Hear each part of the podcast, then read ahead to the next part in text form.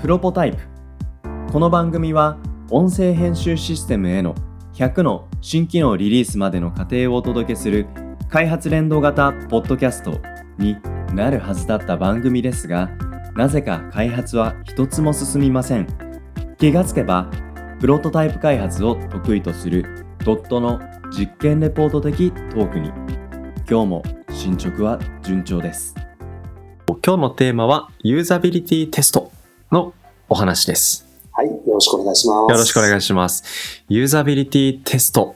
うん。なんかテストってね、いろいろなフェーズでテストありますけど、今回はこのユーザビリティテストということですけども、どんなお話なんでしょうかえっ、と、ユーザビリティって言葉は聞いたことありますかユーザビリティ、使いやすさとか利便性とか、そういうニュアンスで捉えるイメージですかね。そうですよね。そしたさん頭いいんで多分すぐ知ってることだと思うんですけ ど、いやいやいやも、うまあ、今出た通りです。うんうんうん。使いやすさっていうことですね。使いやすさ。でも、はいあの、言葉は知ってますけど、じゃあ実際使いやすくできますかって言ったら、いやー、ちょっと苦手だなっていうことはたくさんありますよ。で実はですね、僕はあの大学時代のうん。研究テーマがこの Web ユーザビリティだったんですよね。ええなんか、すごくいい、いいテーマ設定というか面白そうな研究されてたんですね。そうなんですよ。あの、その分野自体は面白かったんですけど、まあ僕が書いた論文はクソみたいなやつだったんですけど、 まあそれはそれで置いとくとして、でもね、今こうやってね、お仕事に生きてるうんお話として聞いてくるわけですけど。えー使いやすさの向上のためのテストですね。で、これって実は2種類あるんですよ。ユーザビリティの中にもはい。区別すると2種類あると。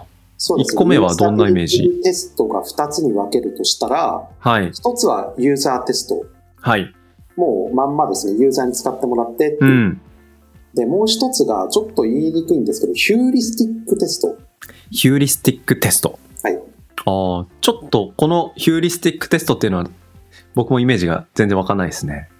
あのーまあ、要するにですね、専門家が、うあんの経験則に基づいて、あの、ここはこういうもんだからみたいな感じで評価していくっていう部分。はあ。なんかちょっと嫌な言いなるほ方どしましたけど、これはこれですごい重要なやり方なんですよ。そうすると、まあ、その専門家の人たちもいろんな、まあ、ユーザビリティテスト経験してきたから、あうん、こういう機能、こういう使い方するんだったら、こういうふうに実装されてるけど、いや、これは実はこういう方がうんいいんじゃないか。うん、そういう話をしてもらえるイメージなんですかね。そうですね、一つ分かりやすい例を言うとですね、はい。えっ、と、ウェブサイトって多分、うん。今、ウェブサイトを見たことない人ってなかなかいないんじゃないかなと思うんですけど、難しいですね。ウェブサイトがあって、左上にそのサイトのロゴがあったとします。はい。で、それをクリックしたらどうなりますかロゴをクリックしたらトップページに行くっていうようなイメージですかそうです。それって、うん。えっ、と、まあ、ヒューリスティックの評価の中に実は一つあって、へえ。まあ、あの、なんて言うんでしょうね。いろんな10原則ぐらいあるんですけど、うん。その中に、あの、すごい単純な言い方しちゃうと、はい。ユーザーがもう学習したことがある内容かどうかっていうのがあるんですよは。あ。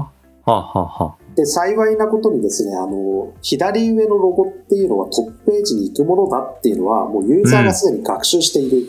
はい。で、それをちゃんと設定できてますかっていう。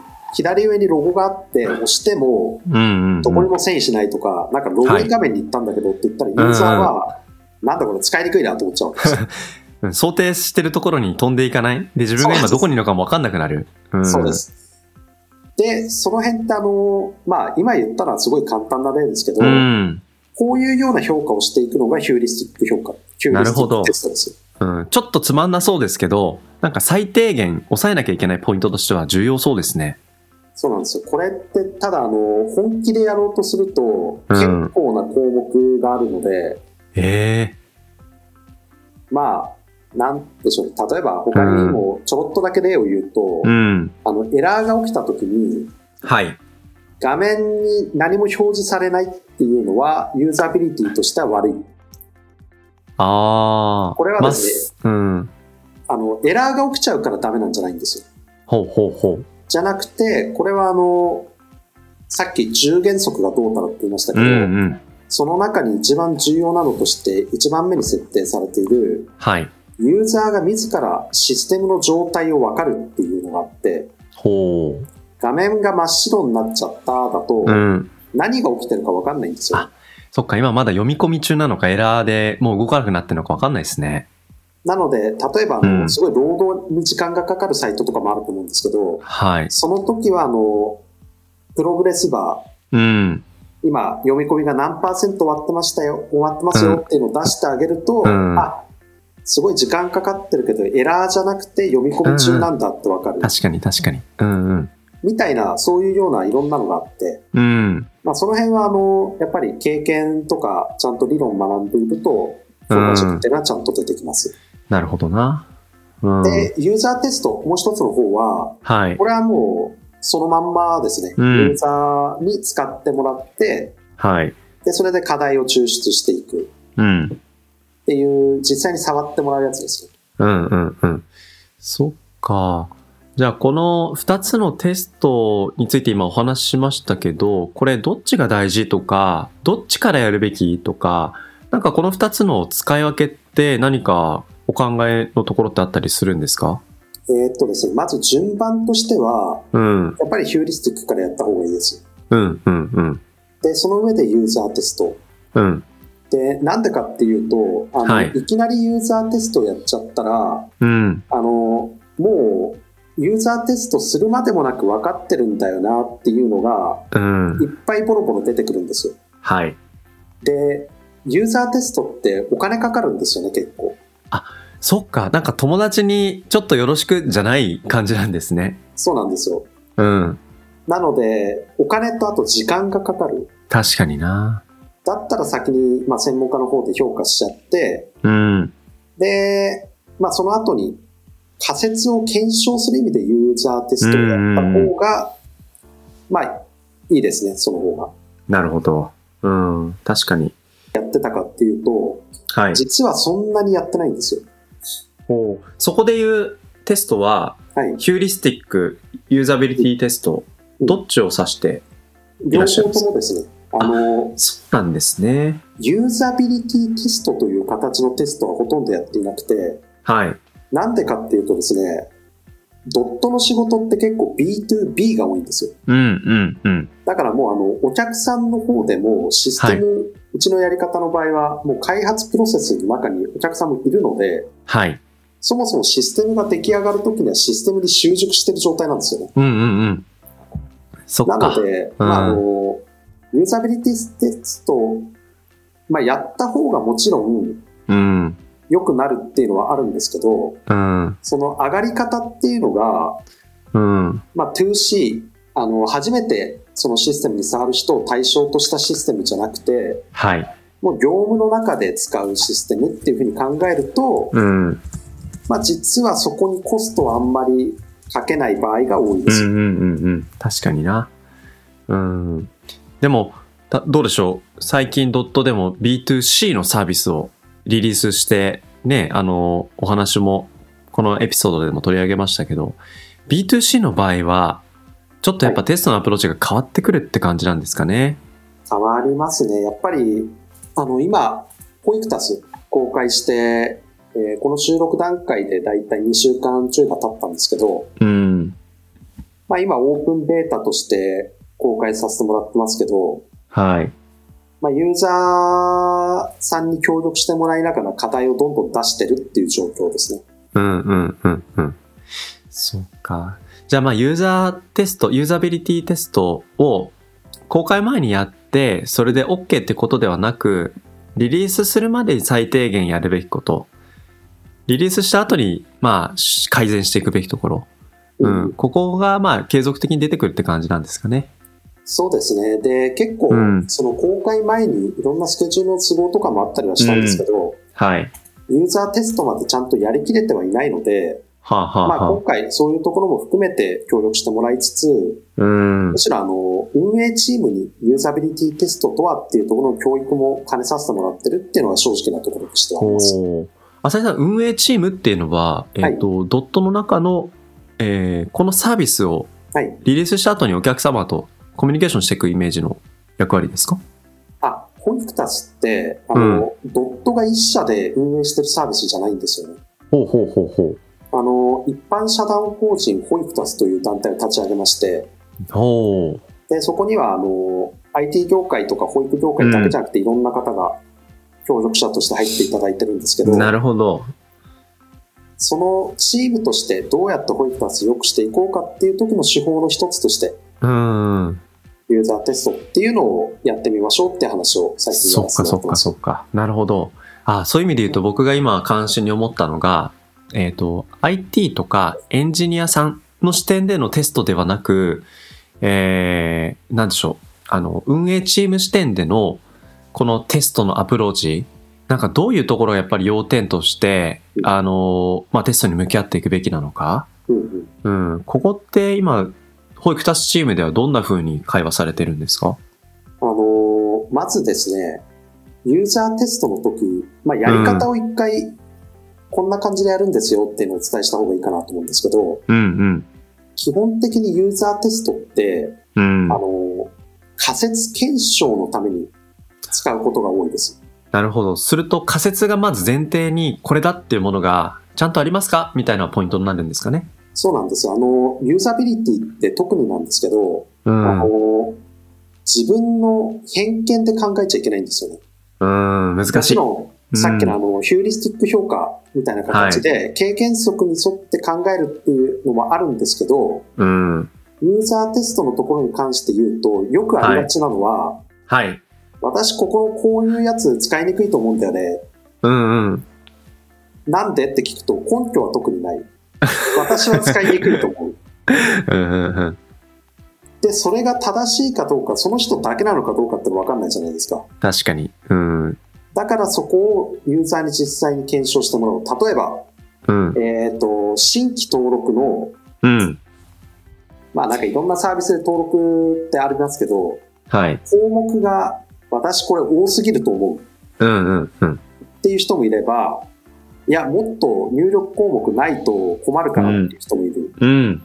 で、何の根拠もないともう平行線なんですよね、議論が。はいはい。じゃあ、このユーザー登録のところでユーザーが実際にどういう風に動くかっていうのをユーザーテストしてみましょうと。はい。で、ユーザーテスト、じゃあ会員登録から、なんかあの、投稿系サイトだったら、初回の登録までをやってくださいと。うん。で、そこではチェックポイントが裏っ側では実はいくつかあって、はい。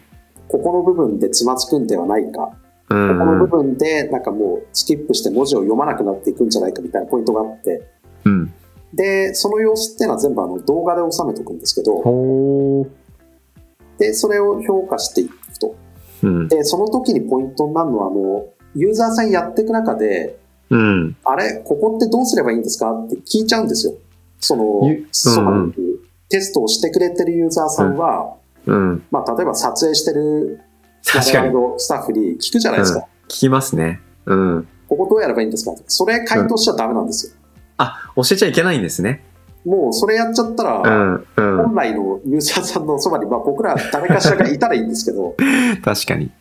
そっか。でもそうやって聞かれるポイントだっていうことは、うん、答えちゃいけないですけど、あ、つまずいてるんだって目の前で見れるシーンですよね。先になので、あの、質問は答えられないですって言っといて、うん、うん、そっかそっか。まあでも、フォーム登録とか、ね、あの、エラーで前に進めない、あれこれ何がエラーなんだろうっていうのがわからないでうん、なんかエラーを3回ぐらい、あの、つき、ポップアップで突きつけられて、前に進めないみたいな、そういうページってたまにありますけどね。で、そういううん前に進めないっていう状態になったら、うん、そこで終了でいいんです。なるほど。そっか。じゃあ、そこは質問するではなく、もう終わ設定したゴールにたどり着かなかったっていう、うんちゃんとしたそのユーザーテストの結果が出来上がるのでり。、そっか。そこから立ち上がる仮説は、どこでつまずいたそれを前提に課題を、えー組み立てていくような、そんなイメージなんですかね。そうですね。まずはちゃんとそこでつまずいたのかどうかっていう部分うのん事実の検証を行った後に、うんあの、動画撮っとくと、うん。なんでつまずいたのかっていう仮説をさらにどんどん立てられるんですよ。確かにな。うんじゃ、あ、この課題を解決するためには A という方法というのと B という方法がある。どどっちがいいんだろうって言って、両方やってみて、どっちがいいかっていうのが AB テスト。なるほど。で、これ、今、なんか理想的なのをや話しましたけど、うん。うん実際あの、そういう説明をして、じゃあユーザーテストをやってもらいましょうって動画撮ってもらったんですけど、はい。どういう風になったかっていうと、うん。あの、ユーザーさんが、そもそもその新規登録のページまでたどり着けなくて、なんかうろちょろしちゃってるんであすよら。あらあら。そっか、じゃあ、ホイクタスで言うと困りごとを投稿したいのに、なかなか、あの、困りごとを投稿できないんですね。投稿ページがわからない。うんうん、うん。で、どういうことが発生するかっていうと、うん。言っちゃうんですよ。そのあはカメはラ回してる人が、うんうんあ、それはあの、上のメニューを押 して、みたいな。で、この辺はやっぱりもうあの、ユーザーテスト自体を理解するっていうところが必要になってくるんですけど、そうですねうん。うん。まあでも、そういうユーザーテストを、もちろん仮説検証だけじゃなくて、うん。あの、なんて言うんだろう、課題抽出って言えばいいんですかね。はそういうい。ような使い方でももちろんやるんで、何はのために行うかっていうところさえ整理しておけば全然いいんですけど。い。なるほどですね。いやー、なんかそのテストを、あの、慣れてる方うん。とは必ずしも言えない方が、でもテストをやって、やっぱり自分たちのサービスを改善していかなければいけない。うんうん、なんかサービス運営って、リリースまでで結構大変なことありますけど、リリースしてから結構やることたくさんありますね。そうですね。これユーザーテスト大変だなって毎回思うのは、うん。テスター集めなんですよね。そっか、じゃあ、こういうテストやろうって時に実際にやってくれる方、うん。うん、あの、大体ユーザビリティテストって、ユーザーテストを行うときは、あの、5人のユーザーがいればいいんですよ。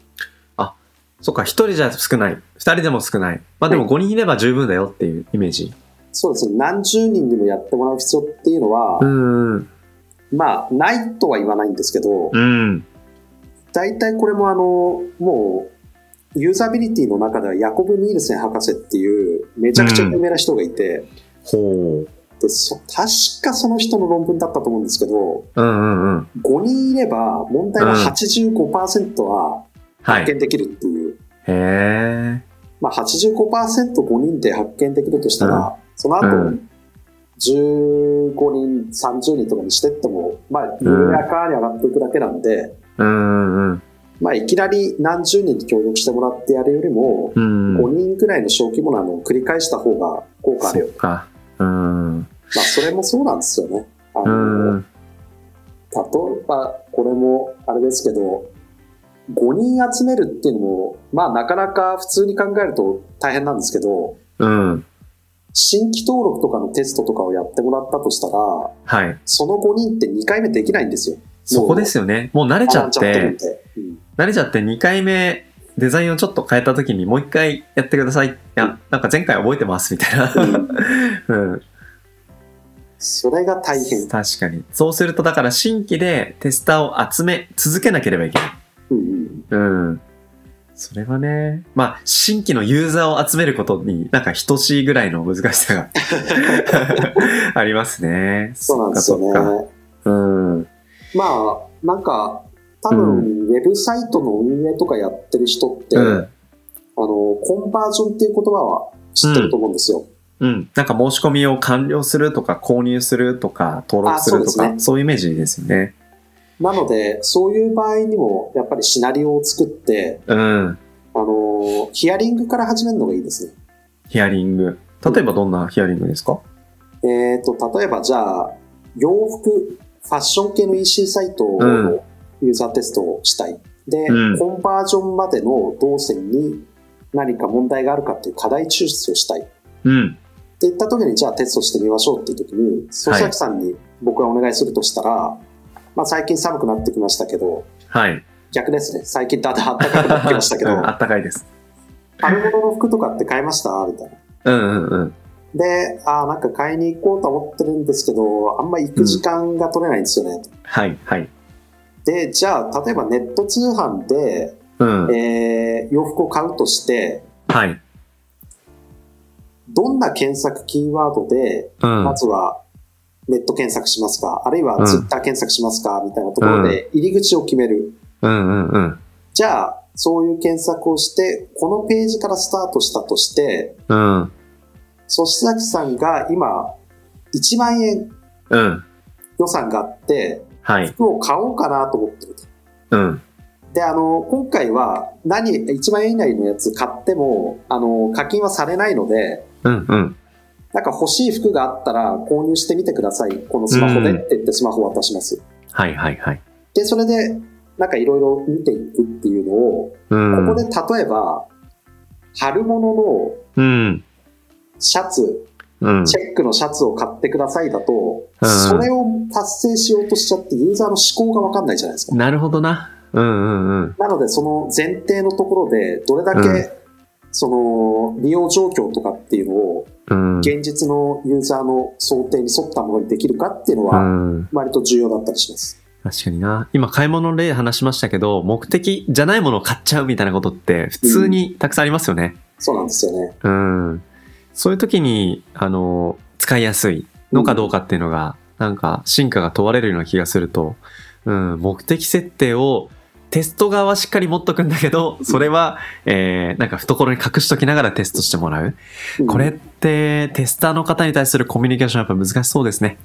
難しいですね。こういう2つでやった時も、ちょっとうん、動画を、僕は現場でちょっとうん、テストに立ち会いとかしなかったので、うん、動画見てるとやっぱり最初その、トイレトレーニングのうん。困りごとを探してくださいって言っちゃうとやっぱり違っちゃうのおーで、そっかそっかそっか。うん。今日どんなことあったみたいな会話があって、でそう子です供ねが散歩行くときに、うん。靴を蹴っ飛ばしちゃって、みたいな話だった、うんじゃあそれ、どんな対応方法あるかっていうのを、うん。ポイタスで他の人の意見も見てみてみましょうかと。うん。うん。うん。で、スタートみたいな感じがなるほどな。望ましい。なるほど。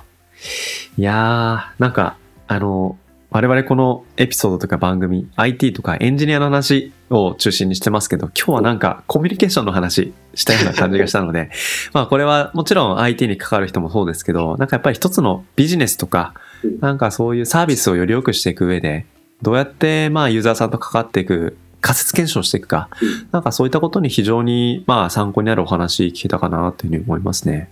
はい僕ももともとこっち専門だったんで、こういうのをどん どんいっぱいやりたいですけど、なかなうか。んうんうんまあでもドットでね普段は B2B が多いってことでしたけどあのーねついに B2C サービスも始めたということで浅井さんのかつての研究論文が生きてくるそんなタイミングがこれから先も楽しみだなというふうに思いましたはいでは今日はユーザビリティテストについてお話をしましたありがとうございましたありがとうございました。